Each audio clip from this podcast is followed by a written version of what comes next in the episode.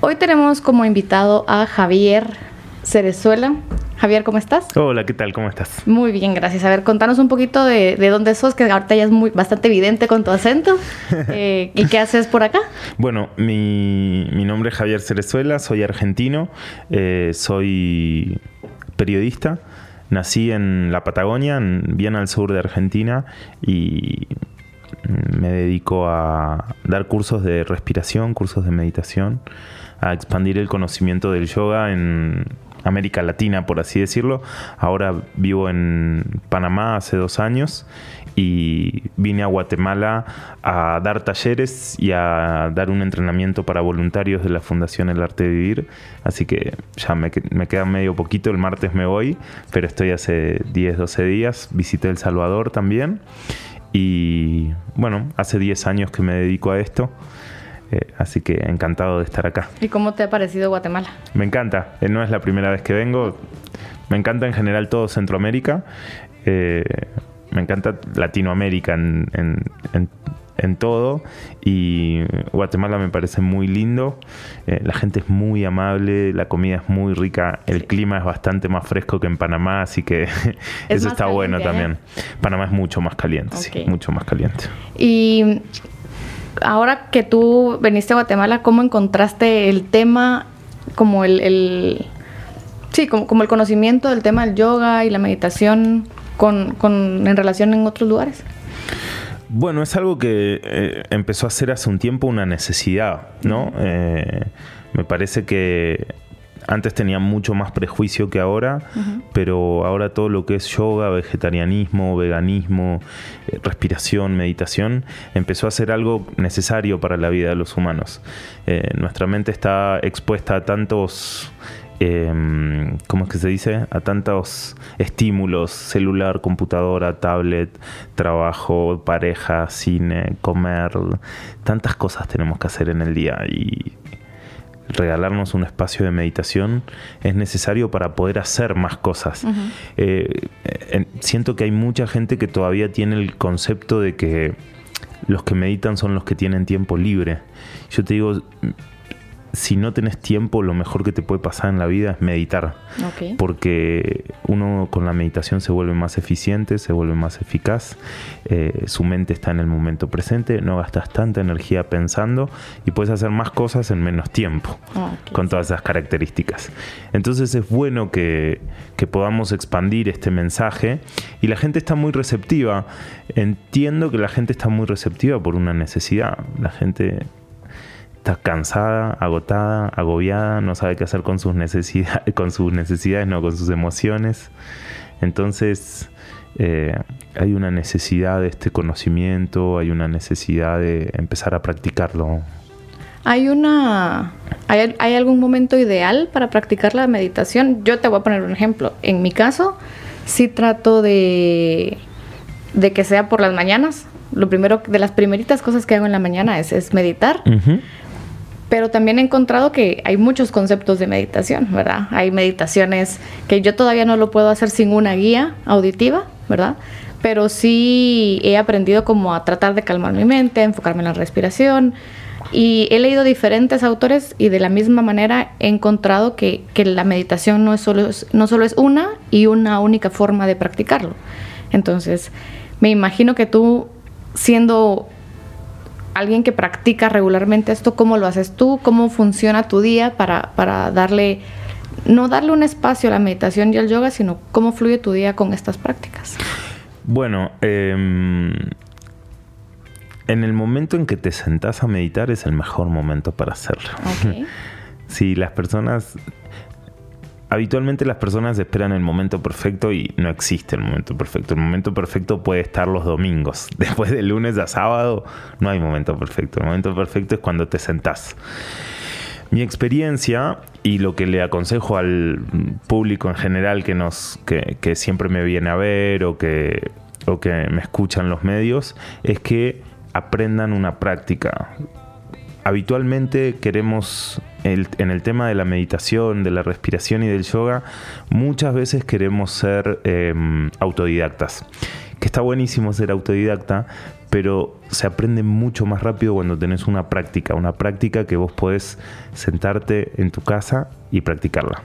Y eso es lo que me pasó a mí. Yo era un buscador desde los 5 o 6 años y leí muchísimos libros y en mi época no existía YouTube, entonces eh, era como leer libros y, y tantos conceptos que nos hacemos leyendo libros y me sentaba ahí y me frustraba un montón de veces y me cansaba y hace 10 años me invitaron a un curso del arte de vivir.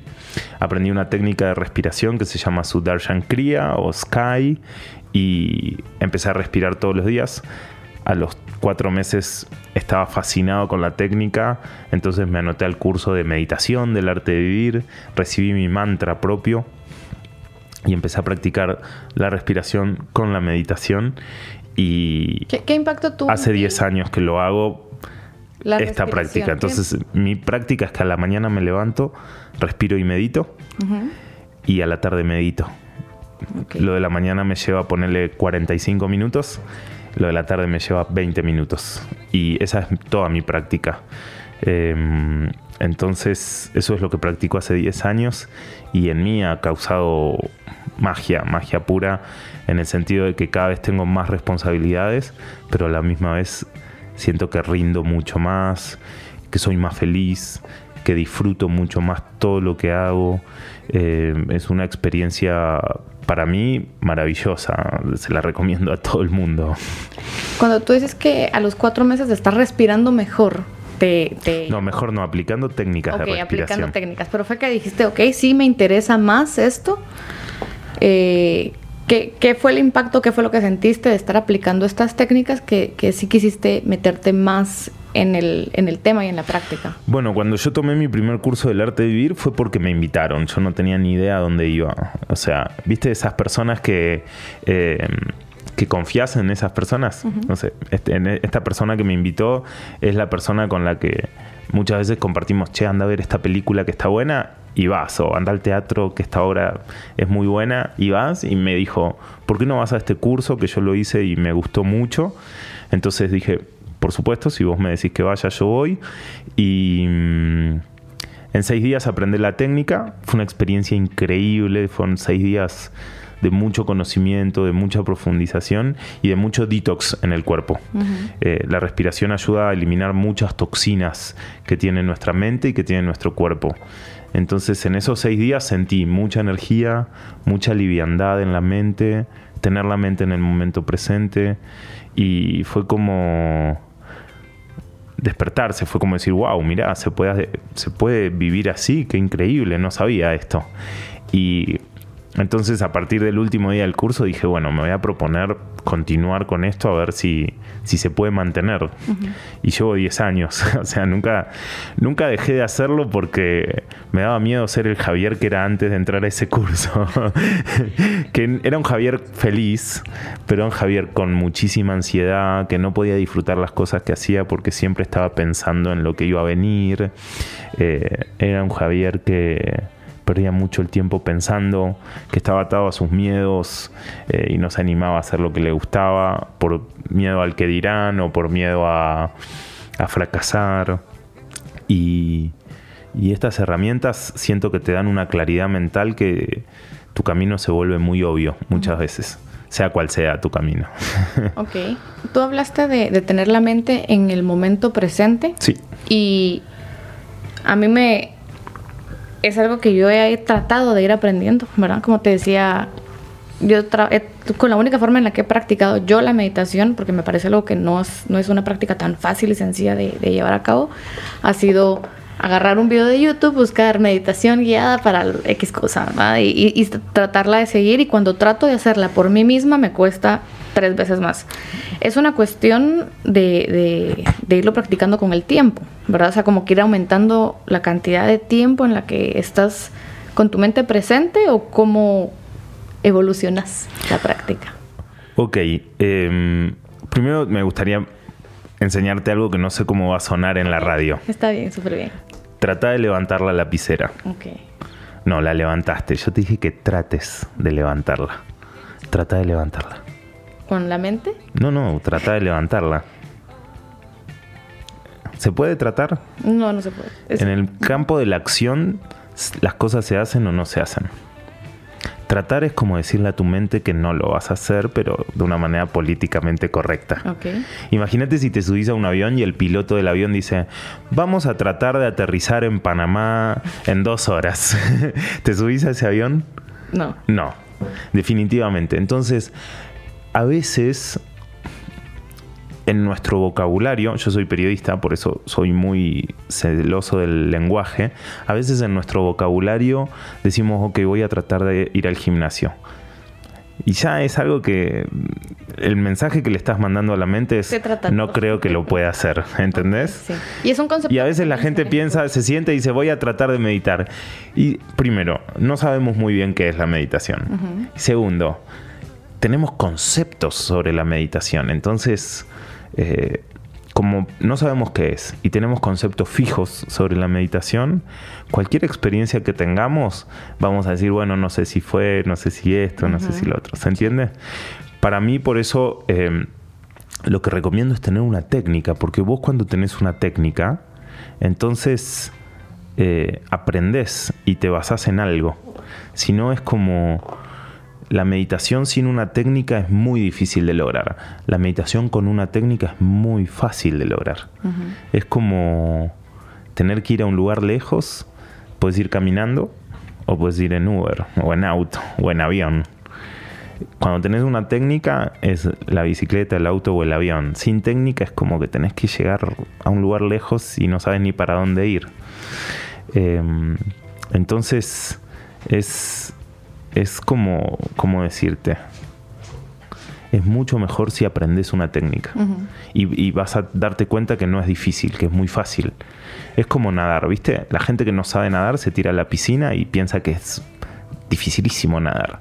Pero los que sabemos nadar porque fuimos a un profe o porque alguien nos enseñó, es, una, es una cosa muy fácil, ¿o no? Tenés que mover los brazos, mover las piernas y avanzás.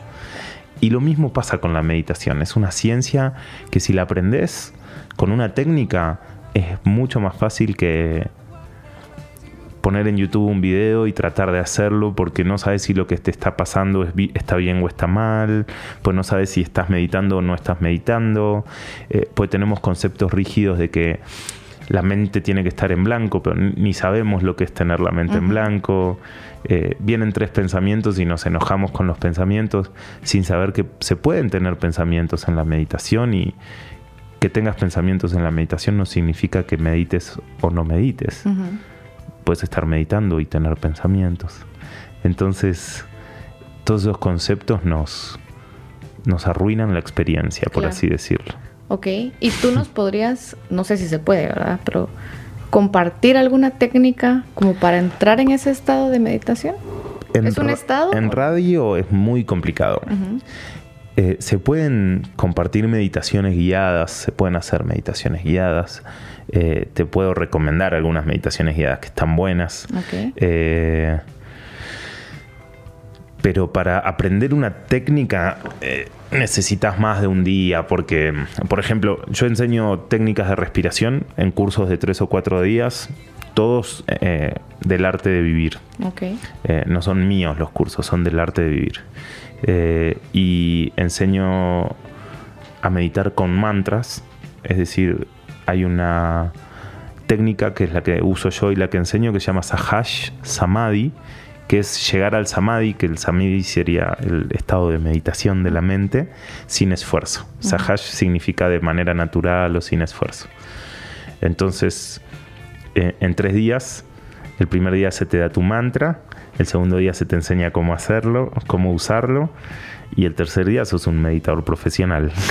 y después en tu casa quedan vos practicarlo o no practicarlo, pero ya tenés una técnica que te ayuda a ir muy profundo en la meditación.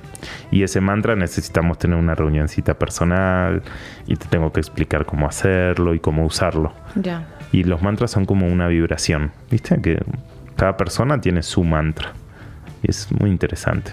El arte, el arte de vivir es una asociación. El arte de vivir es una organización educativa. He que visto que tienen en varios países. Estamos en más de 170 países. Eh, nos dedicamos a enseñar estas técnicas. No somos ni ninguna religión, no somos ningún eh, movimiento político, somos simplemente una fundación que tiene la misión de erradicar el estrés y la violencia de la sociedad. Eh, nuestro fundador se llama Sri Sri Ravi Shankar, es un líder humanitario muy famoso mundialmente. Em, estuvo en Guatemala en el 2016, en diciembre del 2016, eh, y, él se dedica a viajar por el mundo expandiendo este conocimiento y el arte de vivir más o menos en el mundo de tener 10.000 instructores eh, voluntarios enseñando estas prácticas, enseñando estas técnicas y la fundación debe tener millones y millones de voluntarios que hacen un montón de cosas por la sociedad, entre ellas eh, expandir este conocimiento de, paz, de alegría, de unión. Y es muy lindo porque de repente la fundación tiene instructores eh, judíos, católicos, eh, musulmanes.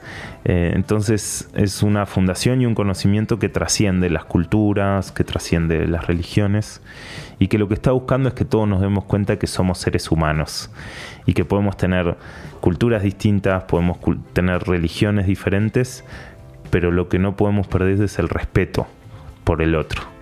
Y cuando tu mente está en paz, cuando tu mente está en calma, ese respeto surge naturalmente. ¿Se entiende? Sí, sí, sí, súper bien. Hay, hay, dos cositas que, que, me llamó la atención de las que dijiste. Y uno es lo de tratar, ¿verdad? Eh, ¿Te gustó o no? ¿Te es gustó? Algo, es algo, no, es algo que lo aprendí también en coaching, pero cuesta mantenerte en mente coaching todo el tiempo, ¿verdad? Que no existe el, bueno, voy a tratar de hacer las cosas y no se hacen o no se hacen. Así que me, me sentí bastante identificada y es un recordatorio importante. Ok.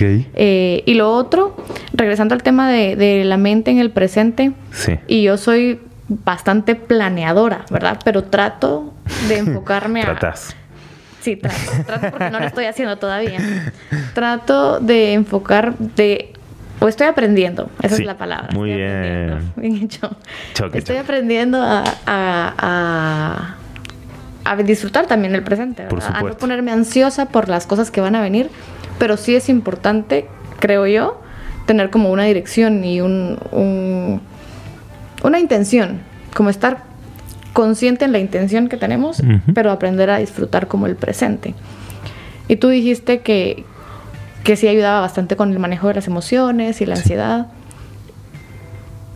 ¿Cómo es que la meditación ah, te ayuda a manejar esa ansiedad y las emociones? Lo que más estresa al ser humano hoy en el planeta es la oscilación de la mente entre el pasado y el futuro. Estamos completamente perdidos o en algo que nos pasó o en algo que nos está por pasar o está por venir y en ese momento no estamos disfrutando de nada porque nuestra mente está o en el pasado o en el futuro. Hace poquito leía un informe de una universidad que decía que un ser humano promedio hoy tiene 80.000 pensamientos por día, imagínate. Pongamos que tenga 40.000 del pasado y 40.000 del futuro. ¿Y por qué? Tenemos que entender por qué se estresa el cuerpo. Cuando la mente se va al futuro, ya lo dijiste, vienen emociones de ansiedad, miedo, incertidumbre. Y estas emociones impactan en nuestro cuerpo, enfrían el cuerpo. Después la mente se va al pasado y viene el enojo, la bronca, el arrepentimiento o la nostalgia. Y estas emociones eh, calientan al cuerpo, suben la temperatura del cuerpo. Entonces imagínate que tu mente hace pasado, futuro, pasado, futuro, pasado, futuro y tu cuerpo hace frío, calor, frío, calor, frío, calor. ¿Qué le pasaría a tu auto si hace frío, calor 40.000 veces por día? Se arruina. se arruina. Y un poco los humanos nos estamos arruinando, ¿no? Con esta mente que no para. Entonces, nos estamos perdiendo el momento presente. ¿Cómo hacer para tener a la mente en el momento presente? Es el gran tema de hoy. Eh, y ahí es donde entran la respiración y la meditación. La respiración por dos motivos, o tres. Motivo número uno. Si te estoy aburriendo, me decís No, y no, cambiamos no. de tema. ¿eh? Motivo número uno, te mantiene vivo. O sea, estás vivo gracias a una sola cosa. ¿Cuál es? La respiración. Iba a decir el corazón, pero sí la respiración. Pero sin la respiración, fíjate, si dejamos de respirar 20 minutos acá los dos, el dueño de casa va a tener un problema. Entonces la respiración es lo que nos está manteniendo vivos, es lo más importante que tenemos.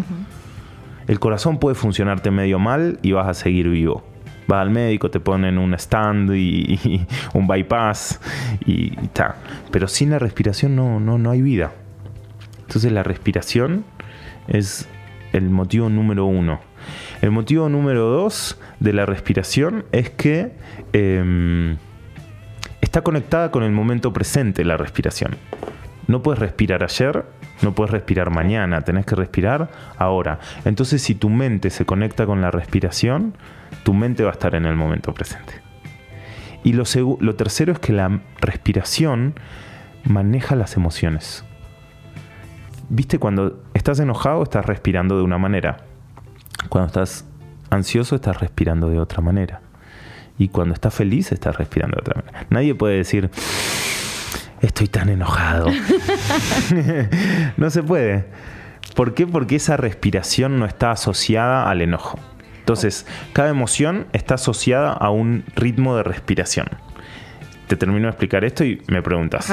Y si vos podés tener control de tu respiración, entonces puedes manejar tus emociones. Porque y esto ya lo vivimos, ¿viste? Cuando te pasó algo que te pones nervioso o estás ansioso y viene alguien y te dice, no, pero pará, tranquilízate, respira hondo. Y vos cambiás los ritmos de respiración. Estabas nervioso y de repente le haces caso y respiras hondo 8 o 9 veces. Hay algo en la emoción que cambia, esa acción es así, y te tranquilizas. ¿Qué hiciste ahí? Cambiaste tus ritmos de respiración.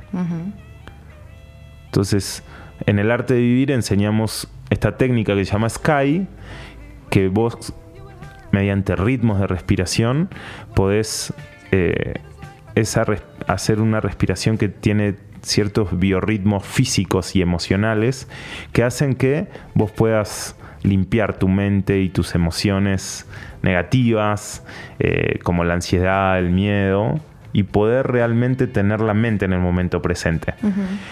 ¿Qué, hace que no podamos tener la mente en el momento presente? Todos estos pensamientos empiezan a dejar como sucia la mente. Entonces, si vos la limpias, así como todos los días te bañas y limpias tu cuerpo, con esta técnica Sky puedes limpiar tu mente. Entonces es lo que hago yo todos los días.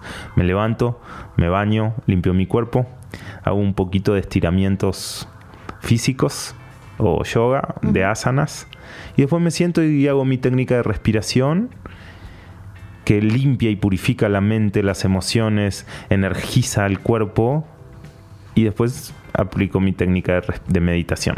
Y si no sabes nada, ni de meditar, ni de respirar, yo te aconsejo que empieces por la respiración, porque la respiración te prepara para la meditación. ¿Tienes, ¿Se entiende? Sí, sí. Entonces, de hecho, todas eh, mi consejo es que empiecen con, respiración. De hecho, viste que en las meditaciones siempre inhalar y exhalar, inhalar. Pero cuando vos aprendes, hay técnicas más poderosas que inhalar y exhalar.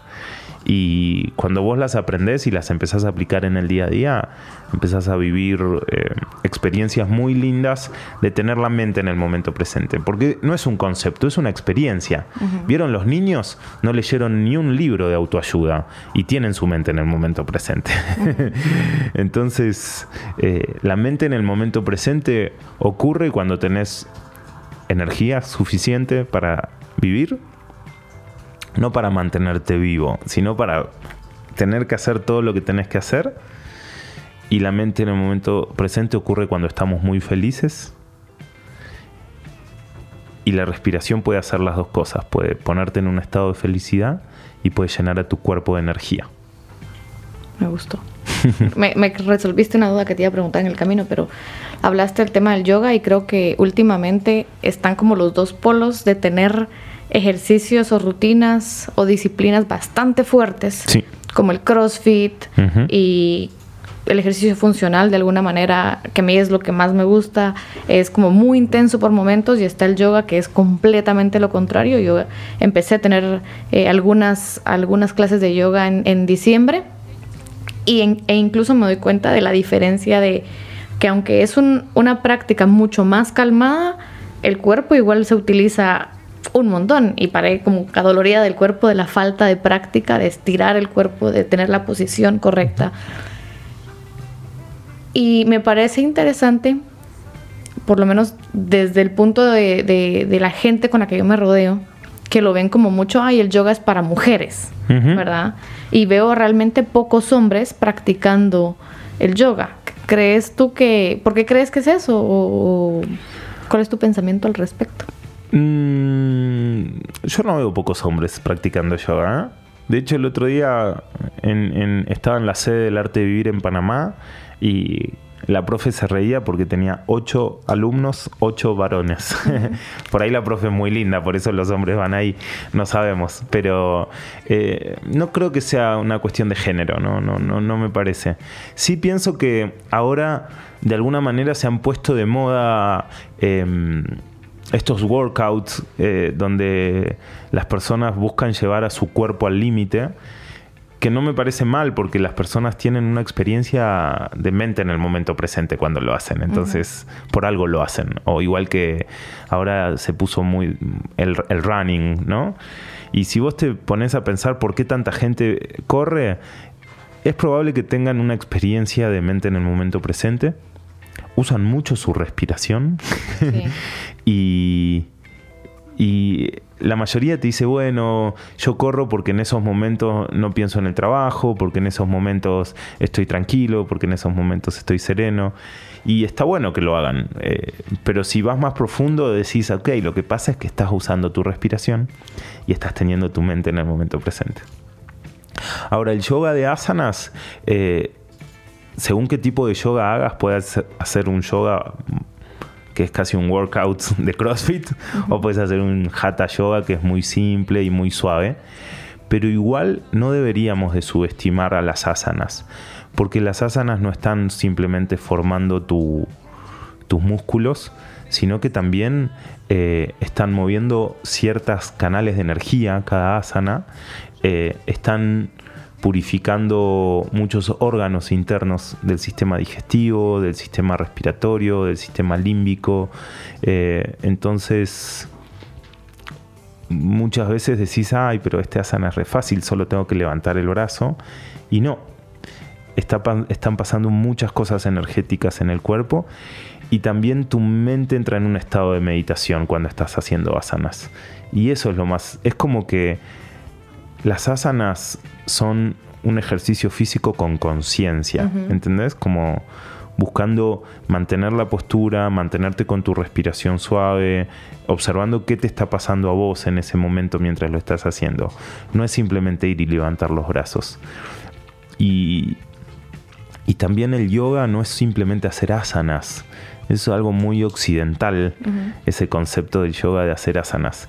Si vos te pones a estudiar el yoga, el yoga te habla de cómo comer, el yoga te habla de cómo respirar, el yoga te habla de cómo meditar, el yoga te habla de cómo mantener tu cuerpo fuerte.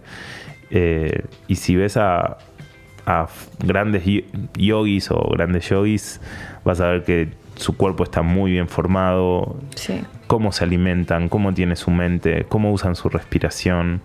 Entonces, digamos que el yoga es una ciencia mucho más profunda que simplemente pararte de cabeza o, mover los pies. A mí me... No quiero ser polémico con esto, pero por momentos siento que, que la gente se queda con una parte nada más y también siento que mucha gente que es muy buena haciendo asanas Muchas veces está bueno que en Instagram pongan las posturas de que se tocan con la planta de los pies la frente o la cabeza, pero también me parece que eso hace muy exclusivo al yoga y el yoga me parece una ciencia mucho más inclusiva. Es decir, si sos gordo puedes hacer yoga, si sos hombre puedes hacer yoga, si sos flaco puedes hacer yoga, si tenés problemas en la espalda puedes hacer yoga. Si es como una ciencia que todos lo pueden hacer. Los niños, los adultos, eh, si tenés 80 años, podés hacer yoga. Mm, yoga no es ponerte los pies en la cabeza. Yoga es que seas feliz haciendo lo que estés haciendo. Ese es mi concepto de yoga y lo que a mí me enseñaron. Y me parece que cuando yo doy mis clases o yo doy mis talleres, lo que busco es eso. No busco que la gente haga asanas raras o posturas raras. Busco que la gente tenga una experiencia de tener su mente en el momento presente y esa experiencia es muy valiosa para las personas.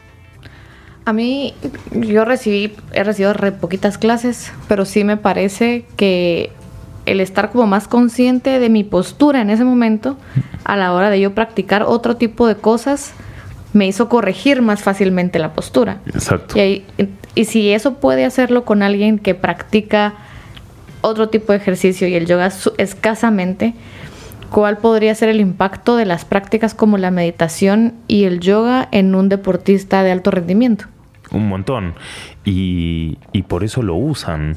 Si vos pones en YouTube Novak Djokovic Yoga, lo vas a ver haciendo saludos al sol y meditando. Si pones LeBron James, lo vas a ver todas las... Eh, LeBron James es muy activo en meditación. Eh, mm, con mucho dolor te digo que la, eh, Alemania del 2014 que le ganó la final a Argentina en el Mundial de Brasil, entraban en calor haciendo yoga y haciendo saludos al sol y meditando. Ryan Giggs, un futbolista de primer nivel de Inglaterra, jugó hasta los 40 años y él habla de que jugó hasta los 40 años como un profesional en el Manchester United, que es un gran, gran, gran equipo de fútbol eh, y que tiene un nivel donde a los 40 años no muchos futbolistas pueden mantener el nivel como para jugar ahí y él dice que es gracias a la meditación, al yoga y al vegetarianismo. Entonces, em, hoy hay muchísimos casos de deportistas que por suerte están diciéndolo, porque antes lo hacían pero no lo decían, eh, que están hablando de la importancia del yoga y de la meditación porque te ayudan en dos cosas muy eh, claves para un deportista. La primera es eh, flexibilidad en el cuerpo. Tu cuerpo se vuelve más flexible. La segunda es poder tener claridad mental en momentos de alta tensión, que para un deportista eh, de primer nivel, en un abierto de Australia, jugar la final, si no tenés tu mente clara, estás Frito. Estás frito. no sé, jugás en Los Ángeles Lakers, ganás millones de dólares. Tenés que meter la pelotita ahí adentro. Y si no tenés claridad mental o manejo emocional, es mucho más difícil. Entonces, hoy los periodistas de elite, perdón, los deportistas de elite, eh, eligen tener prácticas porque si no manejar a tu mente es mucho más difícil. Y también estamos viendo gente que gana Ironmans, que son veganos, que no consumen proteína animal y que, y que su cuerpo está completamente fuerte y su mente está completamente sana gracias al yoga y la alimentación. Entonces, yo que investigué mucho sobre deporte y meditación por, porque me encanta el deporte, porque soy periodista deportivo también. Eh, me parece que, ojalá todos los deportistas puedan decirlo y hacerlo. Yo encontré una listita pequeña de, los beneficios de practicar la meditación y el yoga en deportistas y decía parte de lo que tú decías, ¿verdad? Mejorar la concentración, reducir el dolor, eh, manejar el miedo y las emociones, fortalece tu sistema inmune, te vuelve más resistente, manejas el estrés y concilias mejor el sueño. Eh, creo que el conciliar... Yo no soy deportista, pero todas esas listas me sucedieron. No necesité ser deportista para, para mejorar todo eso en mi vida, digamos. Y yo creo que tal vez el tema del deportista es porque, bueno, yo ya entreno, yo ya hago mi ejercicio, mi deporte, y creo que no necesito nada más, ¿verdad? Pero no le hemos tal vez visto el beneficio de practicar otra disciplina, o no sé si disciplina, puede ser. Eh, como el yoga y la meditación, porque ya cumplí con mi cantidad de horas de ejercicio, por ejemplo, o de rutina. Claro, lo que pasa es que cumpliste con tu cantidad de horas de ejercicio para el cuerpo. Ahora es hora de darle descanso a tu mente. ¿Me seguís? Es como que hoy sí o sí tenemos que ver al ser humano como un conjunto en el cual podés cuidar a tu cuerpo y que tu mente sea un desastre. Puedes cuidar a tu mente y que tu cuerpo sea un desastre o podés cuidar a los dos y que tu vida tenga un equilibrio. ¿Se entiende lo que digo? Sí, sí. Ahora, de todos que me, parece, todos me parecen lógicos, solo hay uno que me queda como la duda de cómo funciona y es el sistema inmunológico. ¿Cómo, cómo mejora el sistema inmunológico a través de la meditación o el yoga? Cuando todo tu cuerpo descansa, cuando estás en meditación no solo está descansando tu mente, tu cuerpo está quieto y está descansando. Y entonces, cuando tu cuerpo está descansando, en la meditación, ese descanso es más profundo que el del sueño, porque es un descanso consciente. Entonces, em, en ese momento todo tu cuerpo está descansando y en ese descanso hay mucha actividad celular, eh, en el cual, por ejemplo, cuando una, una, persona normal en un minuto puede hacer hasta 13 o 14 inhalaciones y exhalaciones. O sea, una persona normal respira entre 13 y 14 veces por minuto, inconscientemente. Cuando vos entras en meditación profunda, puede que hasta eh, el ritmo respiratorio te baje hasta 5 o 6 respiraciones por minuto. ¿Por qué?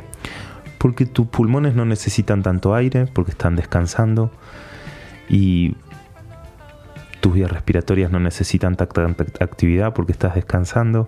Entonces tu estómago descansa, tu páncreas descansa, todo está como descansando. Y en ese momento se está fortaleciendo.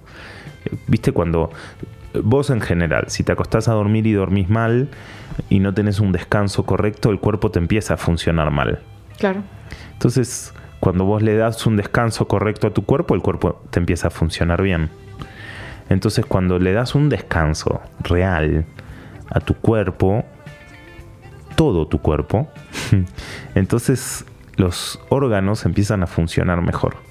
Y ahí es donde se fortalece el sistema nervioso, la circulación de la sangre, el corazón.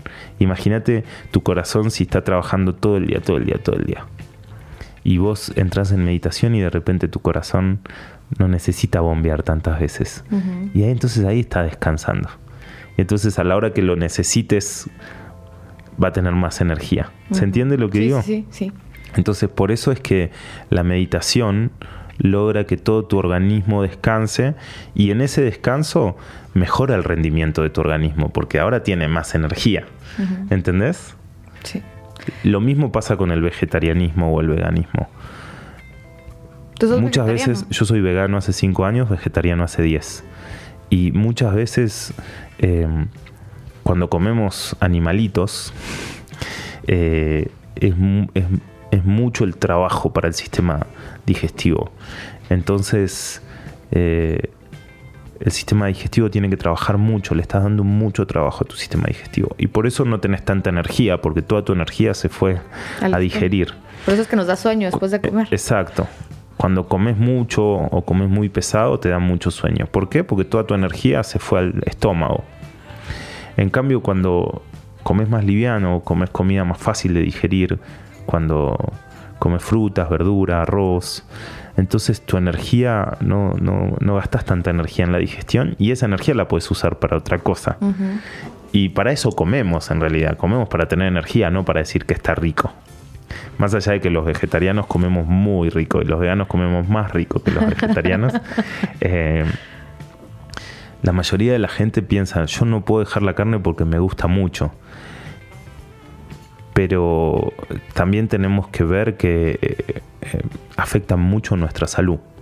Yo te digo, desde que me hice vegetariano mejoró mi piel, mejoró mi pelo, mejoró eh, mi estado físico, mejoraron muchas cosas en mi vida. ¿Y la alimentación. la carne en algún No, para nada. Siendo argentino.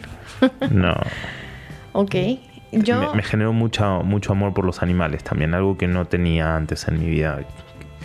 Me generó mucha compasión y, me ayudó a entender que ellos viven con nosotros en este planeta y no tenemos por qué comérnoslos. Y están sufriendo un montón. Es mucho sufrimiento el que estamos eh, dando, comiendo eso. yo, yo en lo personal creo que trato, no por, por, por preferencia, trato de no comer carnes rojas porque sí me doy cuenta que la digestión es bastante diferente. Sí. Pero creo yo que por, por no buscar otra alternativa, sigo consumiendo, por ejemplo, pollo y pescado. ¿verdad? Sí, es como una costumbre, ¿no? Ajá. Es más por costumbre que por otra cosa. Sí. Pero está bueno investigarlo, está bueno vivir la experiencia, por lo menos. es, es, es interesante. Pero sí, sí, antes era una persona que no pensaba en que si la carne me caía mal, bien o lo que sea, la comía igual que lo demás. Pero sí la evito porque sí me doy cuenta Fuiste cómo, descubriendo. cómo, cómo me siento yo cuando, Exacto. cuando la como, ¿verdad? Eh, por, todo, por todo lo que hemos hablado, creo yo que esto de... Sí iba enfocado este episodio a hablar de cómo un- el deportista puede mejorar sus capacidades a través del yoga y la meditación, pero creo, sin el creo, estoy segura que cualquier persona que tiene una vida estresante, por decirlo así, o llena de actividades, mejoraría su rendimiento y su productividad en general con estas prácticas. Exacto. Por eso hoy eh, muchas empresas están buscando y teniendo eh, espacios de wellness para sus empleados. Porque tienen que mejorar la calidad de vida de sus empleados para que sus empleados puedan mejorar el rendimiento. y muchas escuelas están empezando a implementar la meditación, la respiración, el yoga eh, para sus alumnos. Un poco por el bienestar de sus alumnos y otro poco para que puedan rendir mejor en la escuela y puedan estar más capacitados. Hoy el manejo de emociones es clave. Eh, vos tenés alumnos en las universidades que se ponen tan ansiosos o se ponen tan nerviosos a la hora de dar un examen que, que no pueden ni hablar. Y eso no significa que no saben, significa que lo que no saben es manejar sus emociones, porque por ahí estudiaron y se saben todo, pero es tanto el, el la necesidad de tener un rendimiento alto. No solamente los deportistas, en el trabajo, en la universidad, los niños en la escuela, 8 años, y están tan eh, presionados a que tienen que tener buenas notas, a que tienen que jugar bien al fútbol, a que tienen que hablar cuatro idiomas. Es mucho el nivel de exigencia que le estamos dando a nuestra mente y a nuestro cuerpo. Entonces estas herramientas son necesarias en todas las edades y mejoran eh, la calidad de vida de todos, no solamente de, de- de los deportistas. ¿Hay alguien que, que tú identifiques en tu experiencia que no le benefi- beneficiaría el yoga Mira, y la meditación? yo di más o menos 400 cursos del arte de vivir en mi vida, en estos 8 o 9 años de instructor. Le di el curso a deportistas de alto rendimiento, le di el curso a políticos, le di el curso a cantantes, le di el curso a amas de casa, le di el curso a hippies, le di el curso a todo tipo de personas. Le di el curso a gente adentro de la cárcel, le di el curso a gente en post-trauma, es decir, un día me tocó ir a dar cursos a una ciudad que la había, había quedado bajo ceniza de un volcán después de la explosión de un volcán. La última vez que había estado en Guatemala pasó eso en una ciudad por acá cerca. Eh, me tocó darle el curso a gente donde su ciudad se inundó y quizás sus familiares o amigos se murieron en la inundación. Y mi experiencia es que no vi a una persona que no se vea beneficiada. No importa en el estado de ánimo que esté, no importa el trabajo que haga, ¿Y el no importa físico? la clase social o el estado físico que, que tenga, todos se sintieron mejor, se sintieron más tranquilos, se sintieron más felices. Entonces, eh, para mí, si todavía tu respiración funciona, estás a tiempo de mejorar tu calidad de vida.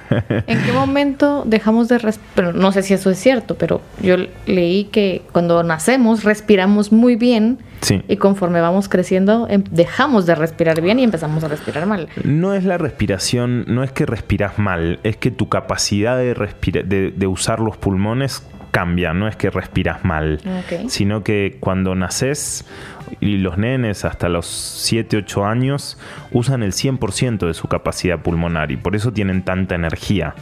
Y después eh, la cantidad de horas sentado, el poco ejercicio físico, lo que comemos, eh, el tabaquismo, las drogas, hacen que eh, empecemos a perder nuestra capacidad de respiración. Entonces, hay estudios que demuestran que así como un niño usa el 90% de su capacidad pulmonar, un adulto usa solo el 35% de su capacidad pulmonar. Entonces, no es si estás usando bien tu nariz, es cuánto capacidad pulmonar tenés. Y por eso también los, deportistas tienen una mejor calidad de vida eh, en muchos aspectos, porque usan sus pulmones bastante más que un ser humano normal, digamos. Eh, entonces, un oficinista. Claro, exacto. Eh, o cualquiera de nosotros que se pasa todo el día frente a la compu, con el teléfono y no necesitas usar todos tus pulmones para estar ahí pero esa pérdida va haciendo que decaiga tus niveles de energía. Ok. ¿Algún... Ya estamos casi por, acabar, pero quería preguntarte si tenés como alguna hmm, recomendación como para alguien que diga, no, esto no es para mí, esto es muy aburrido o, no me atrevo a probarlo.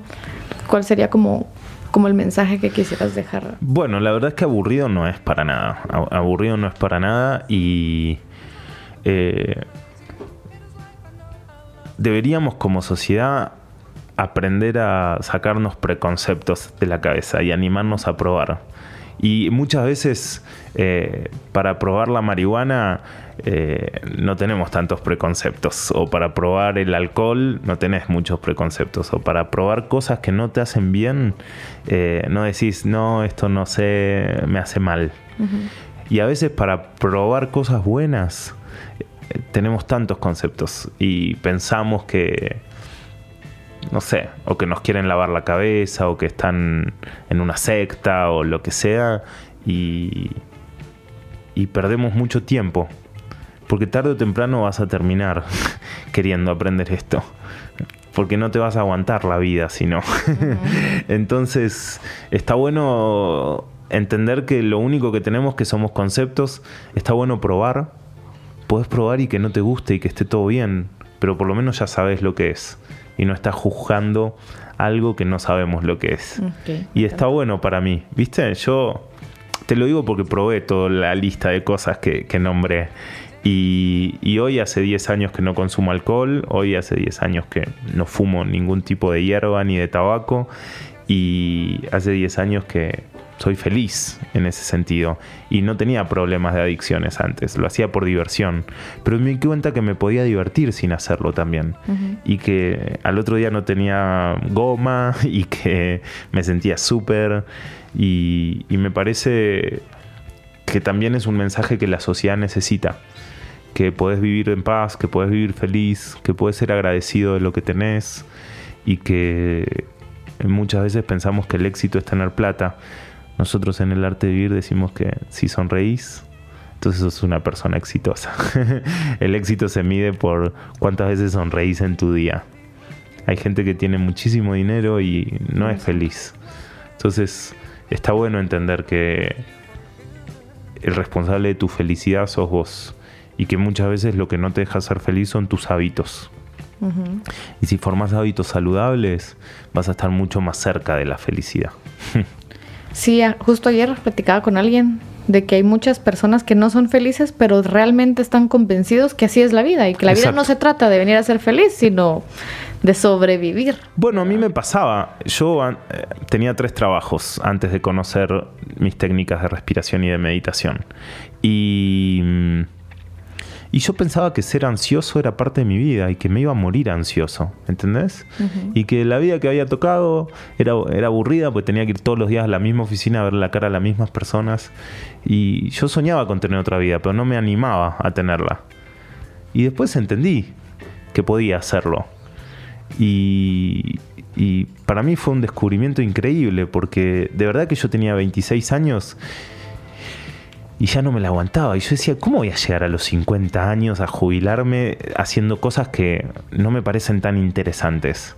Entonces, eh, muchos hábitos no nos dejan avanzar en la vida muchas veces. Y si probás, por ahí te des cuenta que tenés mucho más poder del que pensás que tenés. Solo que está tapadito por muchas sustancias a veces. Ok. Pues te quiero agradecer un montón por haber, haber venido al, podcast, por grabar aquí conmigo. Eh, me encantaría mantenerme en comunicación para que me compartieras tal vez eh, lo que hablamos al principio de las meditaciones guiadas y poderlo compartir con las personas que nos escuchen. Sí, por supuesto. Y qué bueno que te guste Guatemala, porque no es la primera vez que estás aquí, entonces me encanta que, lo disfrutes y suerte en el regreso. Bueno, muchísimas gracias, gracias por la invitación, por todo este espacio para, para poder hablar y te felicito, te felicito por lo que haces porque de verdad necesitamos como sociedad empezar a mandar mensajes de optimismo, de amor, de felicidad, de bienestar físico y mental. Y cada vez hay más gente buscando esto. Y necesitamos ser faros de, luz para poder cambiar a los individuos. Y con muchos individuos felices la sociedad va a ser feliz, sin duda. Muchas gracias, Javier. Entonces, esto es todo por hoy. Gracias por habernos escuchado. Nos vemos el próximo lunes. Bye.